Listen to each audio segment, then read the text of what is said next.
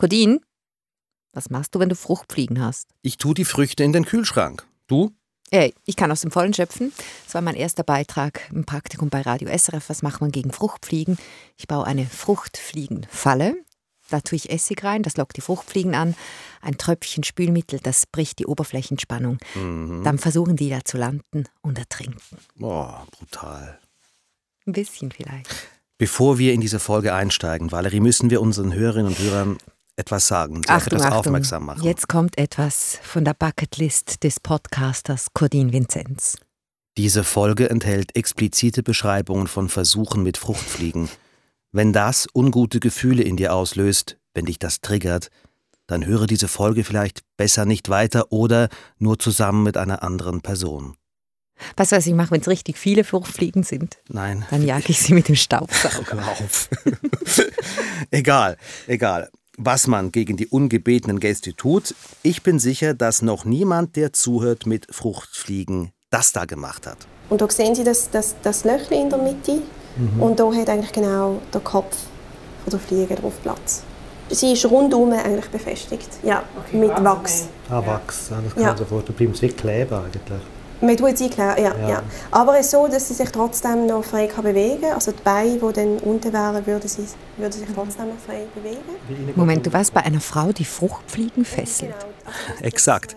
Anissa Kempf, Forscherin an der Uni Basel, klebt eine Fruchtfliege auf eine Mikroskopschale, damit sie beobachten kann, wie sie schläft. Sie legen sich wie so ein bisschen an, das ist noch recht lustig. Mhm. Also der Muskeltonus nimmt ein bisschen ab, also sie werden ein bisschen schlaff und flachen so wie ein bisschen ab. Also, also es sinkt so in den Boden rein. Halt so. Aber bleiben gleich, aber gehen, also wie wenn die Beine ein bisschen nachlassen? Ja, genau, ja. ganz genau. Ja. Mhm. ja. Und wie lange denn machen Sie das? Ähm, sechs, sieben Stunden nachts. das ist so interessant, weil ich nehme wenn ich jetzt in der Küche wäre, in der Nacht oder irgendwie Licht machen, dann verwachen sie dann Ja, wahrscheinlich. Die schlafen auch in der Nacht. Dann sollte man die ja. in der Ruhe lassen. Ja. also je nachdem, was sie mit also, denen machen. Anissa kämpft, die schaut also Fruchtfliegen beim Schlafen zu und wenn sie sich das so vergegenwärtigt, dann muss sie selber ein bisschen lachen. Sag mal, was soll das denn bringen, diese Beobachtung? Grundlagen für weitere Forschung soll das bringen.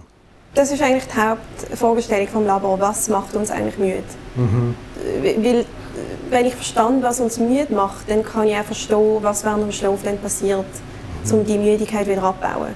Sie betreibt also Grundlagenforschung zum Schlaf an den Fruchtfliegen für die Menschen dann vielleicht irgendwann. Ja, genau, denn wissenschaftlich ist noch immer nicht äh, vollständig geklärt, warum wir eigentlich schlafen, warum Schlaf zum Leben nötig ist. Aber was daran ist eigentlich einfach Politik, mögt ihr euch jetzt fragen. Es ist die Finanzierung von Anissa Kempfs Arbeit. Sie und ihre Fruchtfliegen wären nämlich von der EU bezahlt gewesen. Aber jetzt gibt es kein Forschungsgeld, weil die Schweiz wieder einmal mit der EU streitet. Wir fragen heute, schadet dieser Streit der Schweiz? Ich bin Valerie Wacker und ins Europadossier gekniet hat sich Bundeshausredaktor Kurdin Vinzenz.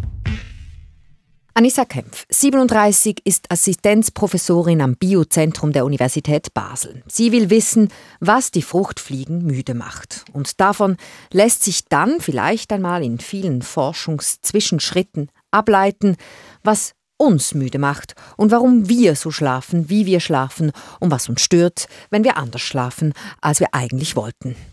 Etwa so. Ja, so habe ich das auch verstanden.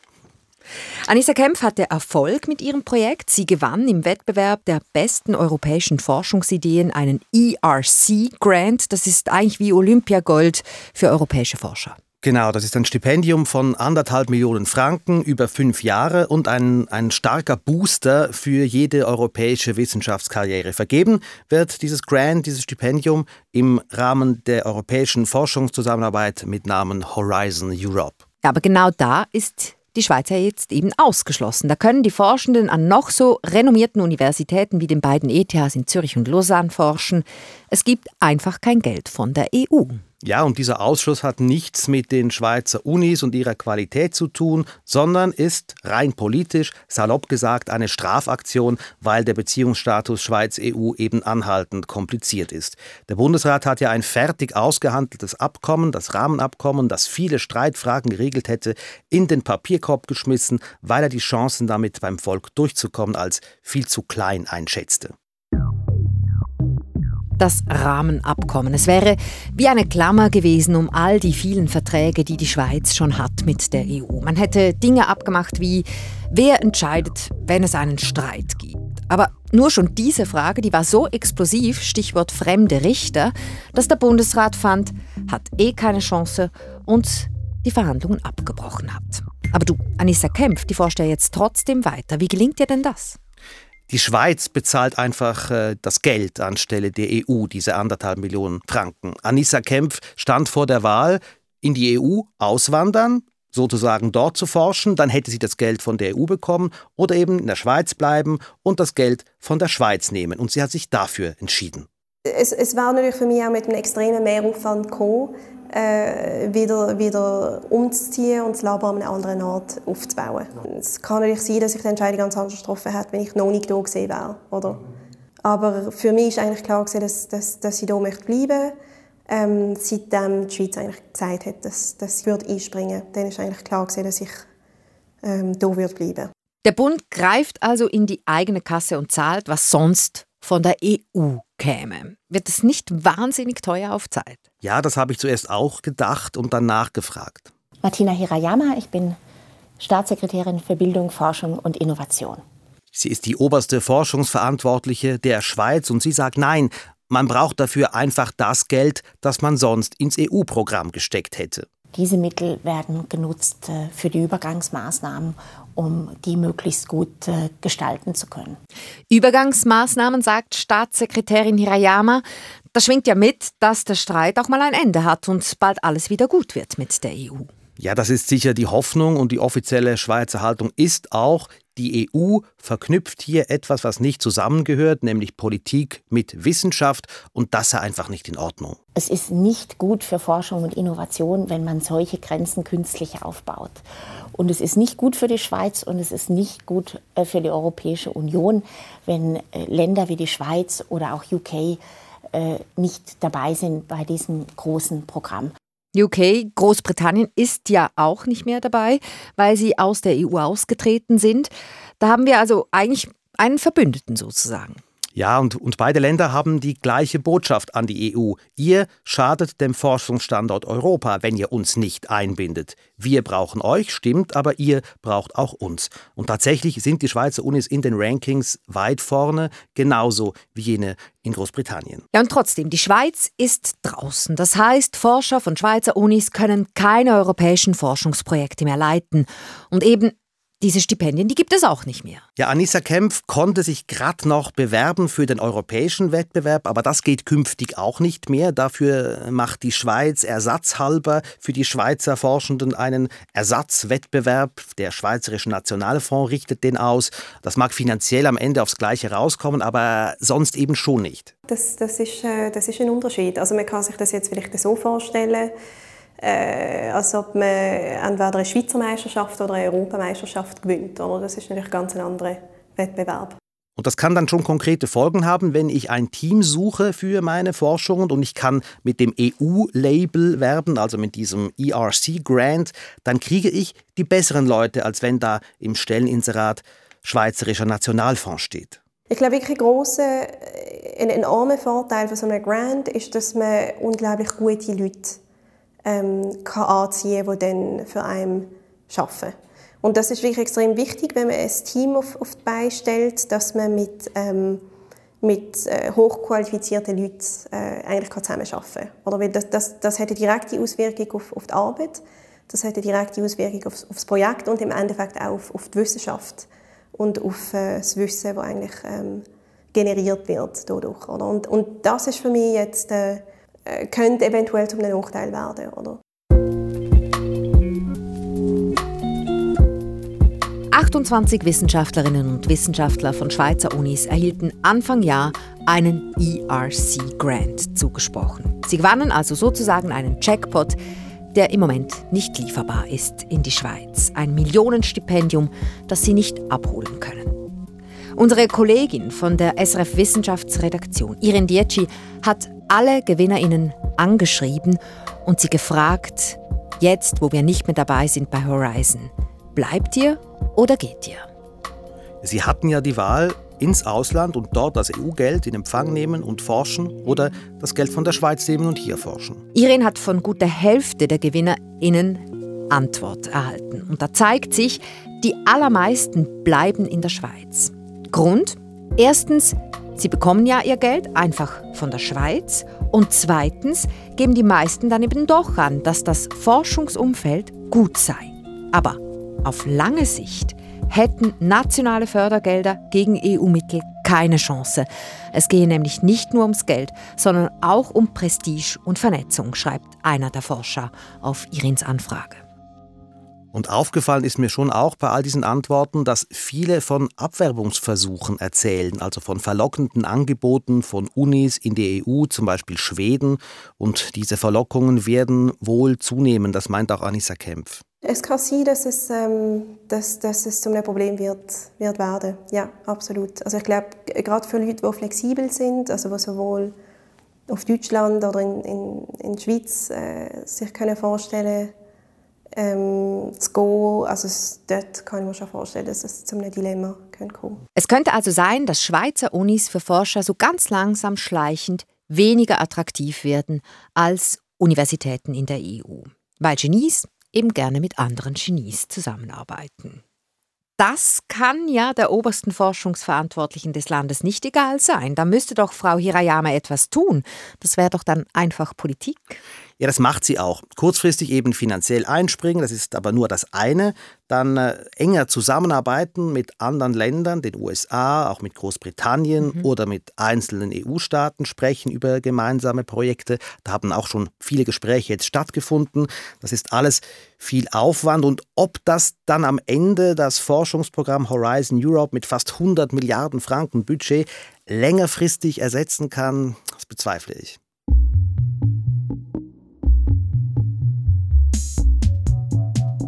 Anissa muss sich aber keine Sorgen machen. Sie und ihr Team forschen im Basler Biozentrum weiter.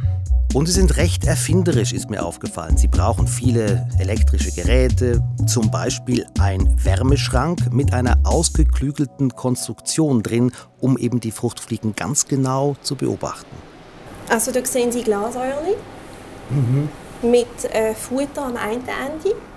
Das ist das Gelbe. Also das, ist, das ist das Gelbe, genau. Und, ähm, eine Fliege pro Glasröhrchen. Nur eine, ja.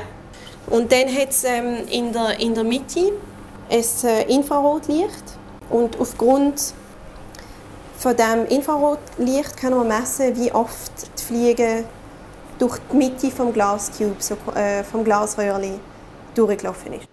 Aha, eine Art Fruchtfliegen-Mini-Bewegungsmelder. Das ist definitiv unter Feinarbeit mhm, abzubuchen. Ziemlich ausgeklügelt. Anissa Kempf sagte mir, sie sei sich eben nicht sicher, ob äh, so ein Projekt auch gefördert worden wäre, wenn sie sich nur in der Schweiz um Geld hätte bewerben können.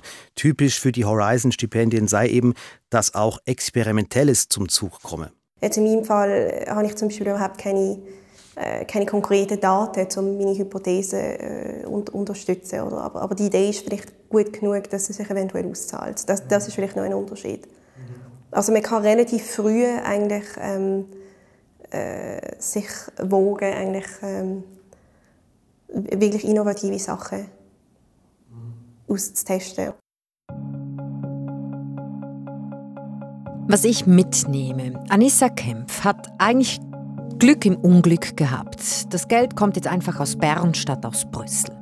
Offen ist, ob sie auf Dauer wirklich die besten Forscherinnen für ihr Projekt gewinnen kann. Nachwuchsforscherinnen und Nachwuchsforscher werden Stand heute am EU-Wettbewerb nicht mehr teilnehmen können. Also auch nicht mit dem EU-Label für ihre Forschung werben können. All das, das könnte sich auf Dauer negativ auf Schweizer Universitäten auswirken.